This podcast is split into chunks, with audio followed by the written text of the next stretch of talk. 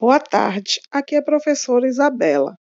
Após ouvir o trabalho realizado por vocês, não poderia deixar de parabenizá-los.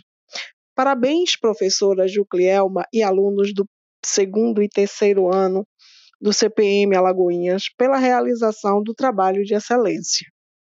Desde já, ansiosa pelo próximo trabalho. Um cheiro.